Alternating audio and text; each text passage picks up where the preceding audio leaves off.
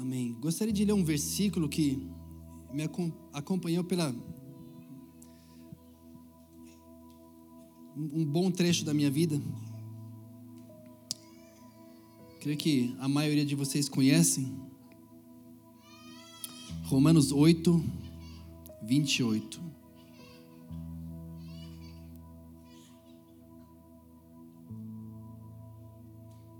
Diz o seguinte: E sabemos que Deus faz todas as coisas cooperarem para o bem daqueles que o amam e que são chamados de acordo com o seu propósito. Até aí. Quando. Só para falar um pouco da minha história. Quando eu tive oito meses, eu nasci em Bagé, perto de Bagé, na verdade é Acegual, Colônia Nova, fica na fronteira lá para o Uruguai. Da casa da minha avó dá para ver Uruguai. Tanto que meus irmãos eles me chamam de uruguaio, eu sou brasileiro. Ah, e com oito meses, os meus pais faleceram. Perdi os meus pais, choque elétrico, os dois faleceram. E os meus tios, eles me adotaram, que hoje são os meus pais, eu não, não, não conheço outros pais do que eles. E nós mudamos para Curitiba, e eles adotaram meu irmão e eu. E eles eram casados por três meses. Foram para o enterro e viram que o pessoal queria separar os dois. E disseram: já, já perderam tudo, vão perder o irmão ainda. Daí eles decidiram adotar os dois. Depois de três meses de casado, tinham combinado de ter a, a lua de mel no final do ano. E em vez de uma lua de mel, tiveram dois filhos. Minha mãe desistiu de, de estudar o que ela estava estudando só para tomar conta, cuidar de, cuidar de nós. E eu amo contar essa parte porque para mim os meus pais eles são os meus heróis.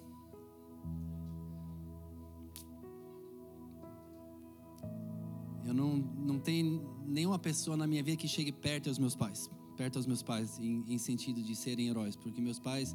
Meu pai, uma vez, ele disse assim: Ronaldo, eu acho que eu não vou deixar muito.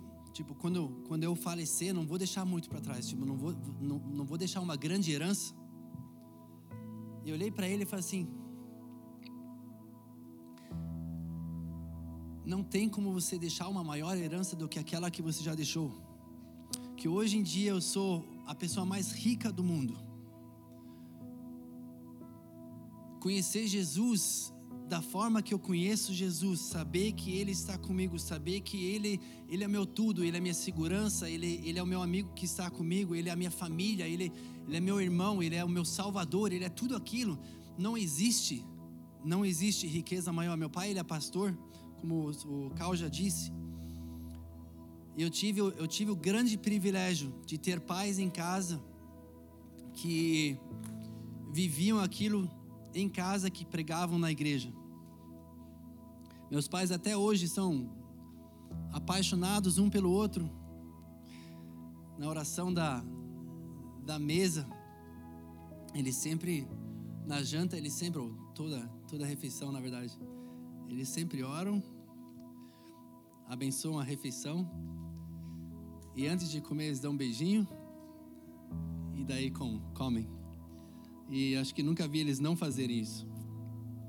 Então tive o grande privilégio de ter pais que que têm um, um amor um por outro, um pelo outro e uh, um amor grande por Jesus. Meu pai é, é um, um homem assim que quando ele recebe o celular que ele tanto queria e vê que alguém precisa de um celular, ele não é preso a coisas. Ele entrega. Para mim, eu aprendi muito com meu pai. Sou muito grato pela vida dele, pela vida da minha mãe. E com 11 anos ele teve a, teve a, a ele foi chamado para trabalhar na Siemens, uh, na Alemanha. A gente mudou para a Alemanha. No início era para ser por três, três anos. três anos passaram, meu pai decidiu ficar, porque segurança e emprego e tudo parecia, parecia ser melhor. E nesse tempo ele também acabou sendo pastor. Ele, na verdade, queria um time out, né? um, um tempo de igreja, queria um, dedicar mais, mais tempo à família. E depois de dois meses já era pastor de uma igreja. Tipo, tentou fugir, não deu certo. E foi uma igreja brasileira que foi fundada pelo jogador Jorginho. Na época ele jogava no Bayern. E quando a gente chegou em Munique, meu pai ficou sabendo que eles estavam procurando, precisão de um pastor. E ele acabou aceitando a, a proposta, o, o desafio. Um, e ele é o pastor lá até hoje. Não é mais engenheiro, talvez não trabalha mais como engenheiro. Uh, e é pastor por tempo integral. E e para mim foi, aquilo foi tipo um momento muito triste quando eles decidiram ficar e não voltar para o Brasil, que eu amo o Brasil. Eu amo, tipo, os meus meus melhores amigos estão aqui. E nós decidimos ficar.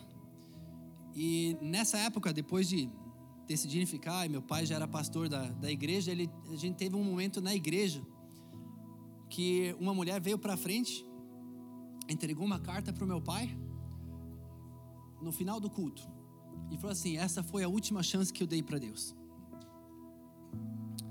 E nesse momento, meu pai ele, ele pegou a carta e leu depois do culto.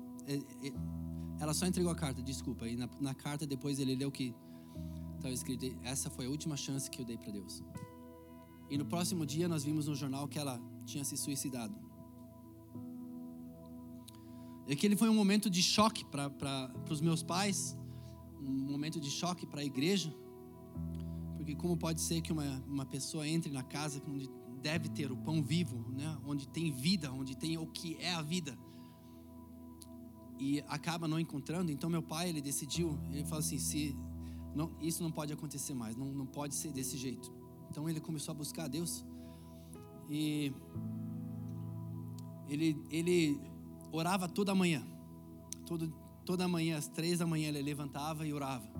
Tanto que de vez em quando, quando ia pro, pro banheiro, eu achava ele, encontrava ele na sala, ajoelhado e orando e dizendo: Deus, eu preciso de mais.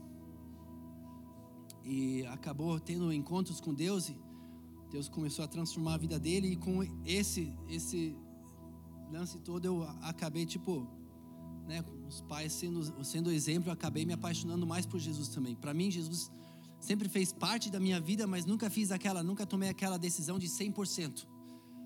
Né? Eu, eu lembro que eu tive, fui para um retiro, eu fui para um retiro de, eles chamavam de um, History Maker, que eles queriam meio que convidar a galera para né, fazer história com Deus. Eu lembro que eu ia para frente, eu queria muito ser tocado pelo Espírito Santo, mas ser tocado assim de, de né, pessoal orar, impor a mão e eu cair. Né? Eu, queria muito cair no espírito. E eu nem lembro dos apelos, nem lembro por que eu corria para frente, só queria que alguém orasse por mim, né? Mas aí eu percebi que vocês conhecem aquele versículo que diz que mil cairão ao seu, ao seu lado e dez mil adiante? Então, assim que eu me senti, era mil de um lado, dez mil do outro, e eu de pé, não caía. E daí uma pessoa veio e falou assim: Eu tenho a impressão para você que Deus está falando, dizendo para você se levantar. Eu falei: Deus, tem algum, algum erro aqui na nossa comunicação, que eu quero cair, você disse para eu levantar. E eu, eu saí daquele retiro super frustrado. Eu lembro que eram cinco horas de viagem para casa, de carro, eu não falei um tom, tipo, eu estava super bravo. Eu cheguei em casa e eu abri a Bíblia. Eu lembro que era no meu quarto, na minha cama, eu abri a Bíblia e comecei a ler. E de repente eu percebi que eu não, não conseguia mais parar de ler a Bíblia. De repente eu percebi que Deus tinha me dado algo tão mais precioso do que somente. Eu sei que tem muitas coisas que acontecem, né? Livramento e, e cura no, no, tempo que as pessoas têm aquele batismo no Espírito Santo ou que né, um, tem aquela experiência com Deus. Mas para mim, Deus deu, me deu algo que Ele me deu uma sede, uma vontade de, de conhecê-lo. e aquilo transformou a minha vida. Eu lembro que no próximo dia eu fui para o trabalho, e era inverno na Alemanha, e daí eu cheguei, daí estava nevando, daí eu detestava a neve. Para mim, tipo, eu sempre orava para que o inverno passasse mais rápido do que o ano passado. Tipo, eu, inverno não era nada para mim. Tanto que as minhas férias, eu sempre tirava férias do trabalho durante o inverno, o máximo tempo que eu podia ter e voltava para o Brasil, só para ter o verão aqui, o inverno, que eles têm o inverno sem mim e eu o verão aqui.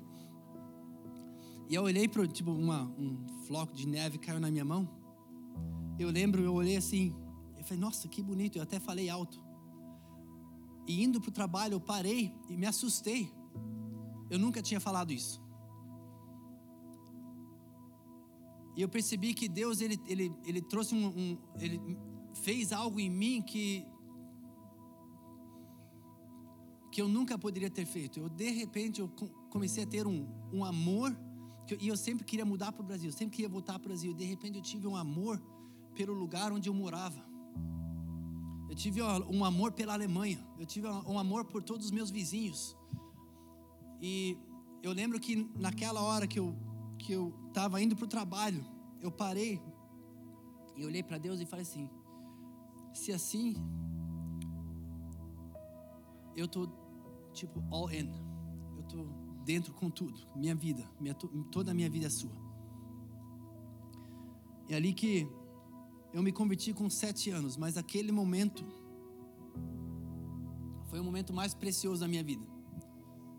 Porque eu falei assim, Deus, tudo que é meu é seu. No caminho para o trabalho. E comecei a, a eu lembro que no nosso o trabalho que eu fazia era te, trabalho de telefone, eu tinha que receber ligações e vender computadores e monitores, impressoras e e de vez em quando a gente tinha que ficar mais tempo, tinha que ser um funcionário para ficar mais tempo. E eu sempre eu queria ser o que ficava tipo a última hora sozinho, porque não tinha muita gente que ligava e eu ficava debaixo da mesa e, e orava.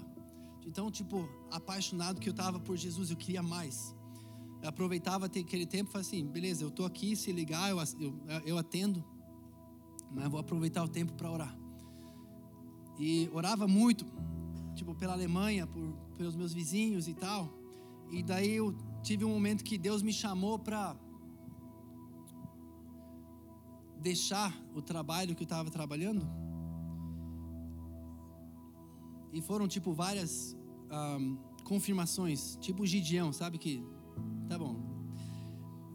Deixa o tapete molhado e a grama seca, e deixa a grama molhada e o tapete seco. Eu tentei aquele negócio de tipo, e me dá mais um sinal. E Deus continuava dando sinais e falei, beleza, então vou sair do trabalho. E fiquei um ano trabalhando na igreja. E eu fiz uma camiseta que dizia assim: um, Eu te vejo no céu? A pergunta. E daí nas costas dizia: é, Jesus, o único caminho. E aquela camiseta ela vendeu tão bem que eu falei assim: ah, Isso aí pode ser o meu futuro. Vender camisetas camisetas evangélicas. E para mim, o, o, problema que eu tive com camisetas evangélicas é que muitas vezes elas eram tão tão feias que a galera só usava para retiro. Sabe, daí no retiro se tira e mostra que crente, só que volta para casa e se esconde. Eu pensei assim, não, eu quero fazer, eu quero fazer camiseta evangélica que a galera tipo veste no dia a dia. Então imprimi algumas e tentei tipo entrar no mercado de camisetas evangélicas, mas na Alemanha não, é, não, não tem mercado. Não é um mercado. E daí eu falei, beleza, então vou começar com uma marca de roupa secular. Um, e entrar tipo nas lojas e com dinheiro vou criar aquela marca evangélica. Só que daí percebi que não é tão fácil criar uma marca e entrar em lojas seculares. E aí eu falei, beleza, então vou abrir uma loja, fazer a minha marca para daí fazer a minha marca de camisetas evangélicas. E isso que aconteceu. A gente acabou abrindo a loja Santo Louco. E engraçado que foi, foi que no início todo mundo achava, tipo, quem precisa de uma loja de surf em Munique? Munique é tipo, se você quiser surfar uma onda boa, em Munique, tipo, demora 17 horas, que é, fica na França, né? 17 horas de carro, aí você tem uma onda boa. E daí todo mundo fala assim: quem precisa de uma loja de surf em Munique? E depois de dois anos veio um, veio um, um hype, tipo uma moda de surfar no Rio. E a, a, mesma galera que falava assim, quem precisa de uma loja de surf em Munique, chegava assim, como é que se sabia? Que de repente todo mundo precisava de borra, é, roupa de borracha, precisava de né, neopreno, um, precisava de, de, de, prancha, de, de quilha, de tudo aquilo, né? E a galera ficava assim, como é que você sabia? Eu falei, não, eu não sabia. Deus sabia, exatamente. Deus sabe. Só que com tudo aquilo, para mim, tipo, a, a, a loja no, no, início foi, né? Tem uma loja, tipo, os amigos vêm e falam assim, uau, que loja legal, que estilo da hora, bababá. E daí veio a construção em frente à nossa loja e ao mesmo tempo a gente teve aquela, aquela crise, né? Onde tipo, o pessoal perdeu empregos e tal, e tipo, uma crise financeira bem grande, foi 2008. E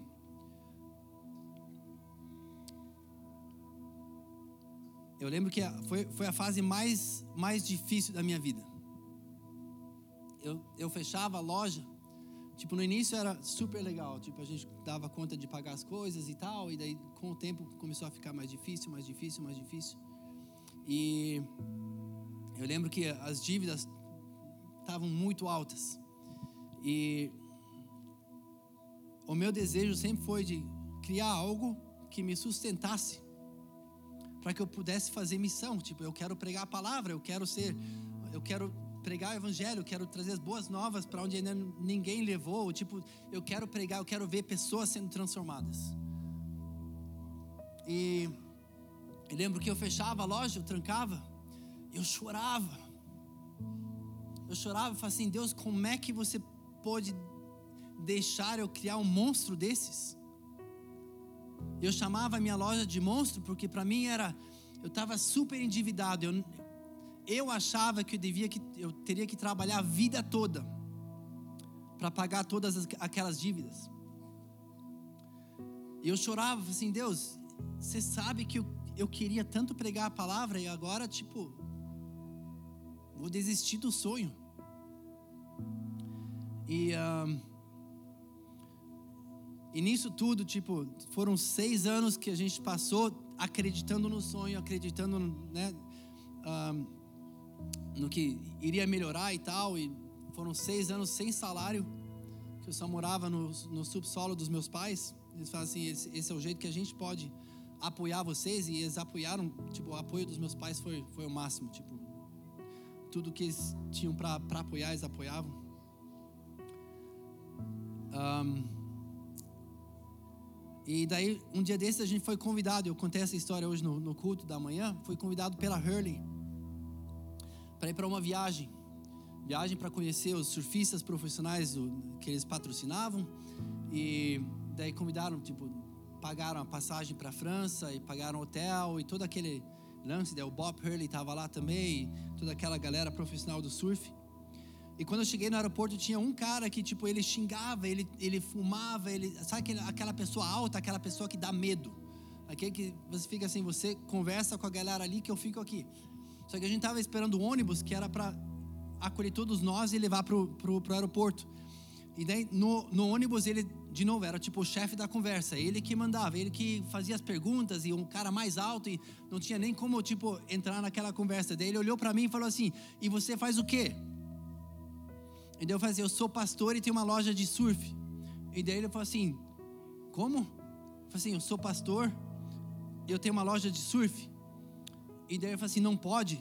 Eu falei assim: "Como não pode?" Ele falou assim: "Não, não, não pode." Você é uma coisa ou a outra, mas você não pode fazer os dois. E daí eu falei assim, não, mas eu faço os dois, tipo, pode, entendeu? Tipo, dá. E daí ele ele falou assim, então você crê, você crê em tudo, tudo aquilo, tipo Jesus, que ele morreu, ressuscitou e que ele ele ele tipo tudo que está escrito na Bíblia, eu falei assim, eu creio, Jesus é o meu melhor amigo. E daí ele fala assim: então, eu creio que você é mais feliz do que eu sou. E tipo, o cara que dava medo, aquele cara que você achava que, meu, se ele souber, eu pensei que ele ia começar a dar risada de mim. E daí ele falou assim: Você cura também? E daí o ônibus todo começou a rir. E eu olhei para ele assim, a representante da Hurley que foi comigo para para viagem, me convidou para viagem. Ela riu também, estava rindo, tipo, olhando para mim. E daí eu falei assim: Não, eu curo. E daí o ônibus ficou quieto de novo. E, e daí eu falei assim: Não sou eu que curo, mas é Deus que cura. E Deus cura através de orações. E daí ele falou assim: Eu estou lutando depressão há anos e não sei mais o que fazer. Queria muito que você orasse depois por mim. E naquele momento foi como se Jesus tocasse no meu ombro e falou assim: É por isso que você está aqui.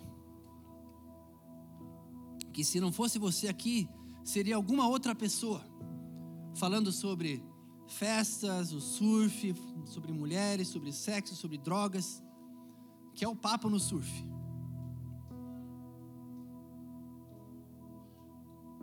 Ele diz, mas ninguém, a outra pessoa provavelmente não iria falar sobre mim.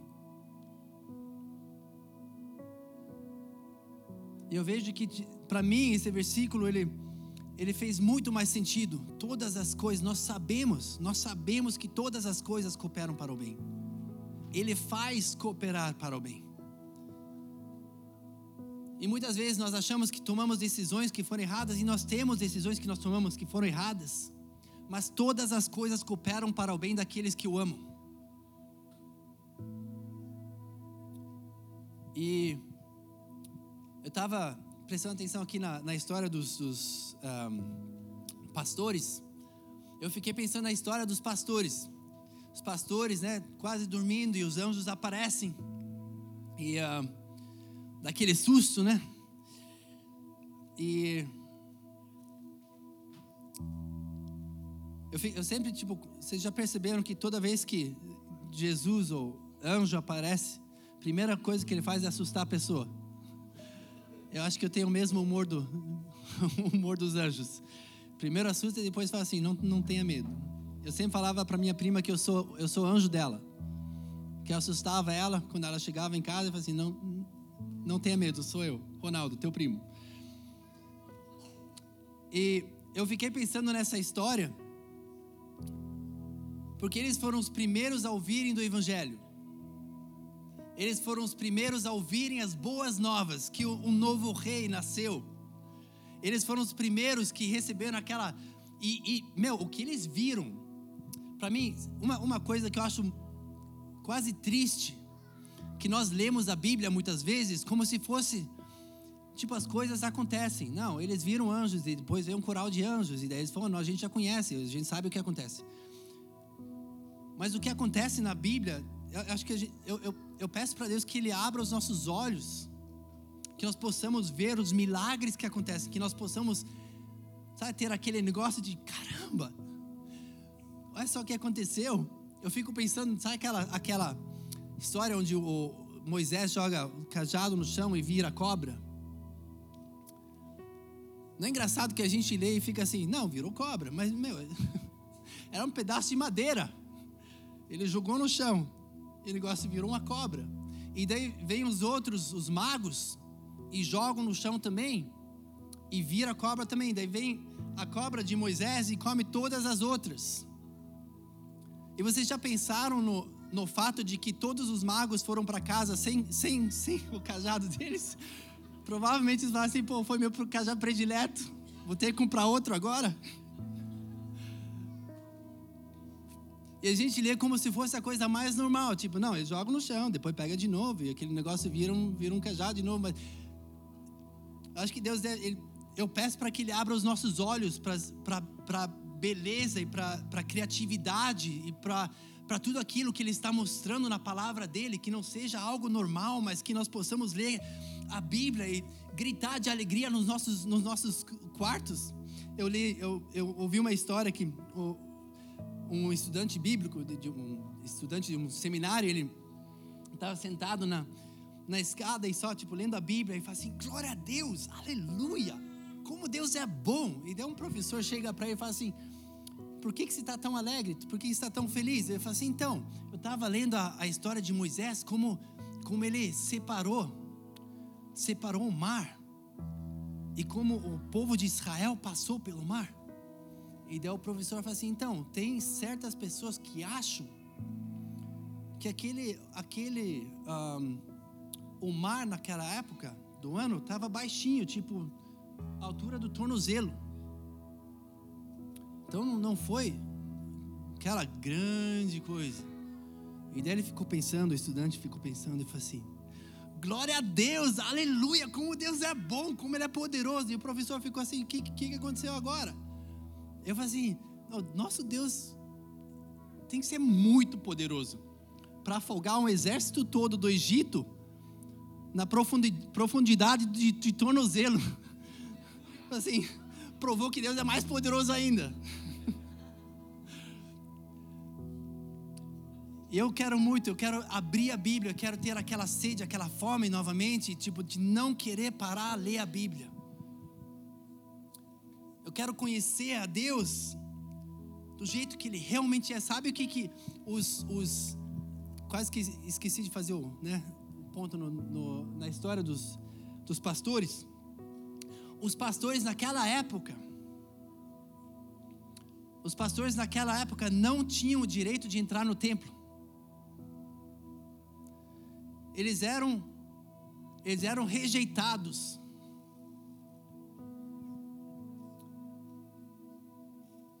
Por, pelo fato de eles, eles trabalharem com fezes e com animais mortos, eles tocavam em co coisas que eram impuras então, com isso, eles também eram impuros e por isso eles não podiam trazer sacrifícios no templo. Eles, era, era algo que não era permitido a eles.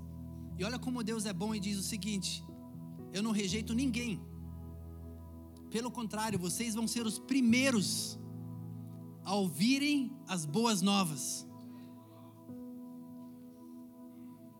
Para mim, quando eu, quando eu fiquei sabendo disso, eu falei assim: como Deus é bom. Como, como nós servimos a um Deus que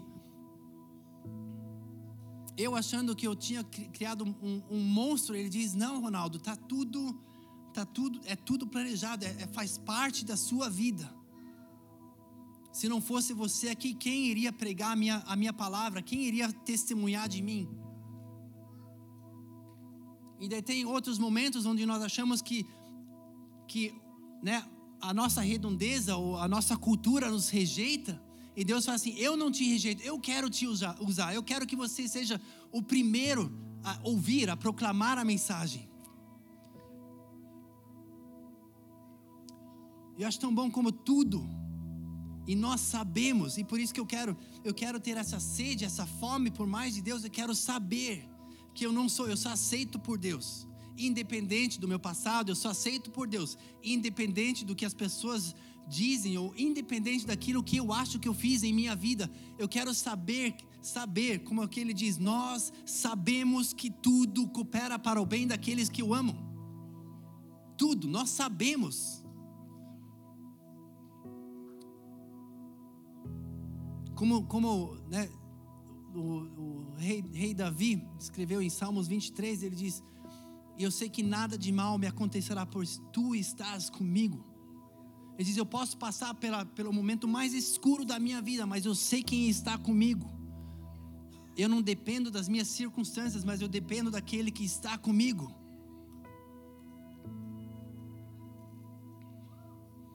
Eu tive outro momento que veio um, um moço na nossa loja. E no dia anterior eu não estava na loja e ele veio, voltou. E ele tinha comprado um casaco no dia anterior. E daí me disseram, esse cara aqui é brasileiro. Daí eu comecei a conversar com ele, tá, tá, tá, e daí ele falou assim, Ronaldo, eu eu eu estou passando por uma fase de depressão, estou passando por uma fase que eu não, não consigo tomar decisões. E toda vez que eu tomo uma decisão eu me arrependo e eu comprei esse casaco e quero devolver. Eu falei, você comprou na parte de ofertas, tipo de sale, né? Então, tipo, o que eu posso fazer, você pode trocar. Isso, nem isso a gente geralmente faz, mas vai, vai lá ver se você não acha outro casaco. E daí ele foi, depois de 10 minutos, ele voltou e falou assim: Ronaldo, eu vi 20, só que eu não, não consigo tomar uma decisão. E ele estava suando, ele disse: Ó, oh, Ronaldo, eu estou passando por um momento. Daí, naquele momento, perguntei para o Espírito Santo: Espírito Santo, o, o, que, o que está acontecendo aqui? E daí eu perguntei para ele: você, tem uma mãe? Tipo, a tua mãe, ela é, ela é cristã, ela é evangélica? E daí ele falou assim: por quê? Eu falei assim: eu tenho impressão muito forte que ela está orando por você. Eu falei assim: você crê o quê?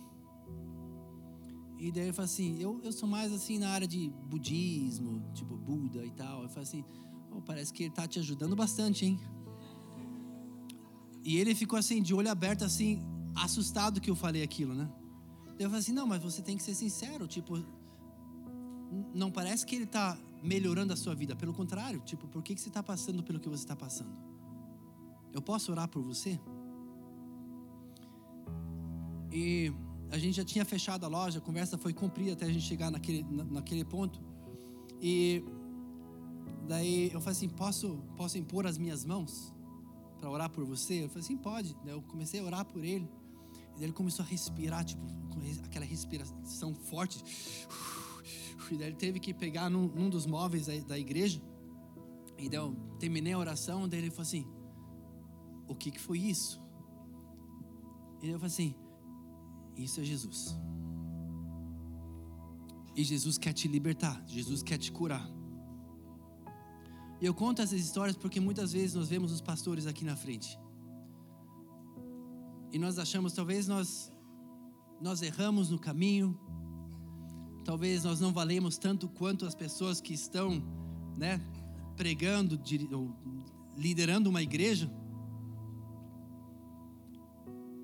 Mas uma coisa que eu aprendi em todo esse tempo é que Deus precisa de pessoas em todas as áreas de indústria, em todas as áreas de, de, de profissões, tudo que, quase tudo, né? Que tem algumas profissões que não devia praticar. Mas eu creio que muitas vezes nós, nós aceitamos aquele carimbo de segunda classe de, de cristão, e ao mesmo tempo Deus diz: Ó, tem um motivo pelo qual você está aí é o seu colega de trabalho, são seus funcionários, são, é o seu, são seus clientes. Eu já tive tanta conversa boa que seguiu para uma oração com clientes, eu nunca imaginei que eu teria. E hoje em dia eu entendo uma coisa, que a minha lojas, a minha loja, minhas lojas, primeiramente não são minhas. E que outra é que são igrejas e que os clientes que entram, eles não sabem, mas eu sou pastor deles. E para mim aquilo, tipo, quando eu entendi que Deus fala assim, você é um pastor de uma igreja, só que os teus clientes só não sabem. E você não, não carrega o título, talvez, de pastor. Tudo mudou. O jeito, a, a, o jeito que eu, ve, eu vejo o cliente, a pessoa, eu tento ver o que Deus vê tento estar atento àquilo que o Espírito Santo quer fazer. Então, aonde você esteja agora, se é universidade, seu emprego, se é desemprego, entenda que tudo nós sabemos. Eu espero que nós possamos sair daqui sabendo um pouco mais, ou sabendo de verdade que nós sabemos que tudo coopera, ou ele faz cooperar para o bem daqueles que o amam. E é tudo, ele não diz assim, a maioria. Ele diz: tudo coopera para o bem. E eu até falei isso hoje de manhã. Eu tenho tantos testemunhos. E uma, uma das coisas que eu amo é que eu sempre, eu sempre digo que eu, eu não sou um homem de negócios bom, mas o meu sócio é. Eu fiz de Jesus o meu sócio do meu negócio. Eu sempre digo que é bom ter ele como dono, como sócio do negócio, porque ele conhece todo mundo. Então, se ele for para, tipo, se eu precisar de alguma pessoa, se eu precisar de algum contato, ele tem. E no, no início eu brincava com isso. E hoje em dia eu posso contar tantas histórias de momentos onde eu falava, tipo, nossa, bem que a gente precisava de alguém para fazer tal e tal coisa. No próximo dia uma pessoa entrava e começava a conversar com a gente e assim: é, minha profissão é fazer exatamente o que a gente precisava. Um dia desses a gente estava tava com meu irmão, e para vocês entenderem, o meu irmão, tipo, eu sou mais a pessoa emocional e mais tipo visual, mais, um, mais o sonhador, e ele é mais a pessoa tipo números, tudo tem que funcionar. Então, tipo, uma vez onde eu percebi isso foi que uh, foi no momento que eu uh, a gente recebeu cintos e daí ele pegou um prego e bateu na parede, pendurou os cintos e eu falei assim, Ricardo, está feio. Daí eu falei assim, mas funciona. Daí eu falei assim, mas Ricardo, a gente tem uma loja no centro de Munique, isso aqui está muito feio. Daí eu só falei assim, mas funciona. E daí eu percebi que, né, cada um de nós tem o, o lado forte. Mas um, a gente teve um momento, eu vou finalizar com essa história que eu já estou vendo que a galera aqui está começando a se arrumar aqui. Um, não, uma das coisas que eu amo é, é tão bom falar sobre Jesus. É tão bom falar sobre aquilo que Ele fez em nossas vidas.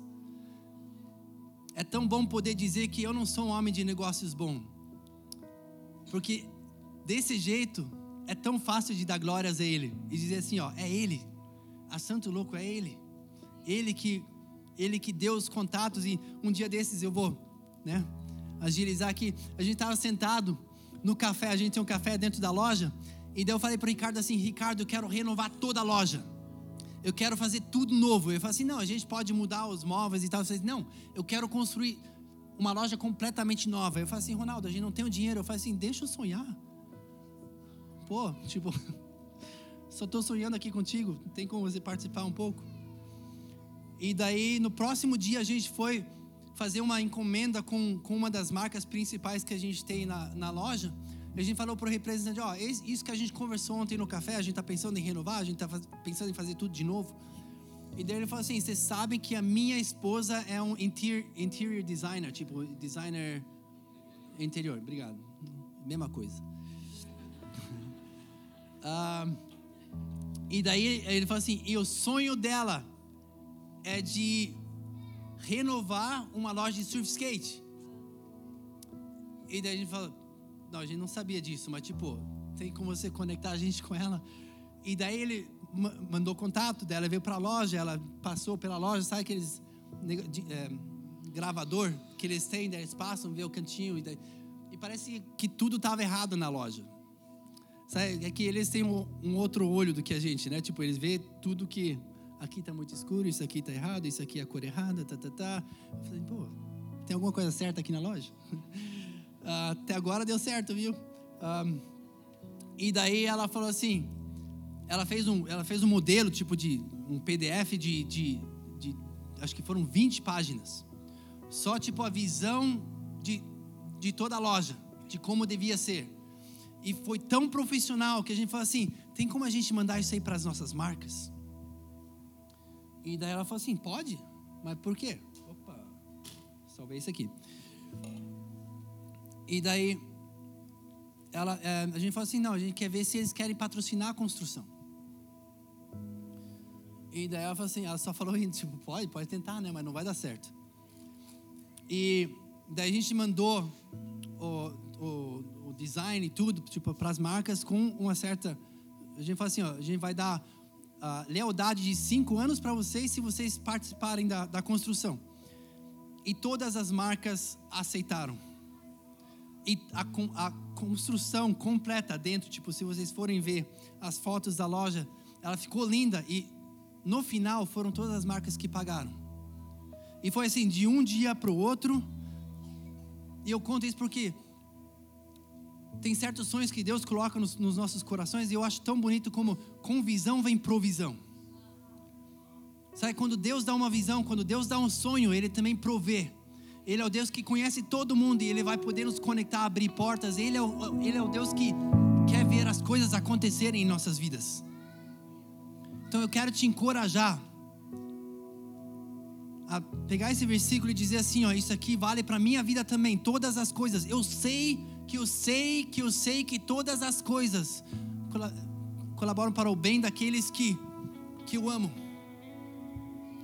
E que nós realmente possamos mesmo passando por dificuldades agora, saber que lá no, lá no, lá no futuro nós vamos ver os frutos. Eu vou finalizar com um versículo que eu amo, que fica em Hebreus capítulo 12.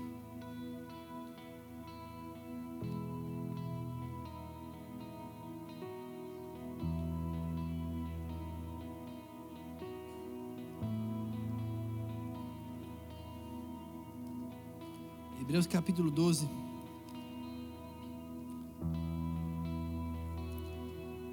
Versículo 1 diz assim: Portanto, uma vez que estamos rodeados de tão grande multidão de testemunhas, livremo-nos de tudo, todo o peso que nos torna vagarosos e do pecado que nos atrapalha, e corramos com perseverança a corrida que foi posta diante de nós Mantenhamos o olhar firme em Jesus, o líder e aperfeiçoador de nossa fé.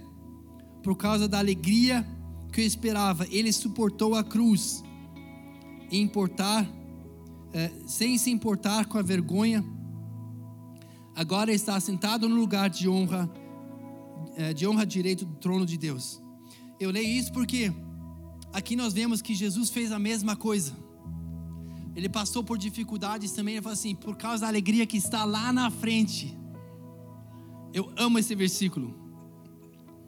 Eu quero te encorajar a realmente crer que Deus ele tem um plano perfeito e tudo aquilo que está acontecendo hoje em tua vida faz parte da tua história, faz parte para, né? Muitas vezes nós nós não entendemos por que, que nós recebemos tanta resistência, né? É igual a aí é um, um academia. Nós só ficamos mais fortes por causa da resistência. Então, é isso que Deus está fazendo em sua vida agora. Então, gostaria de orar. Que nós realmente possamos saber.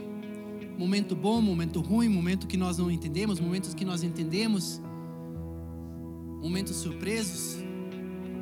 Que nós podemos, possamos saber, saber, saber de todo o nosso coração, saber que Deus é um Deus bom e que nunca perde o controle ele não, não perde o controle da nossa vida e também nunca vai perder o controle nem do nosso Brasil.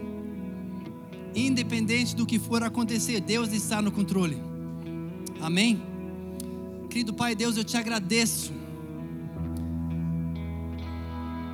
Eu te agradeço pela tua palavra, te agradeço por por nos dar essa promessa de que tudo colabora para o bem, tudo coopera para o bem daqueles que te amam, Deus te peço de todo o coração que nós possamos ter essa, essa certeza nessa noite, Deus.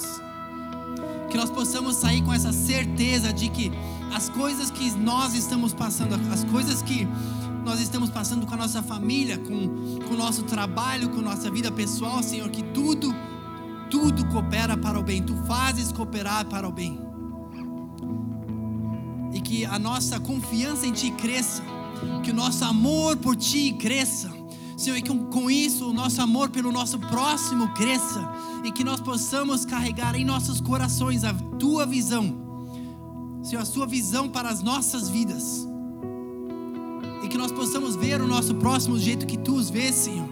Que nós possamos abraçar o nosso próximo do jeito que tu abraçarias, Senhor. E que nós possamos viver a vida que tu tens conquistado na cruz para nós, Deus.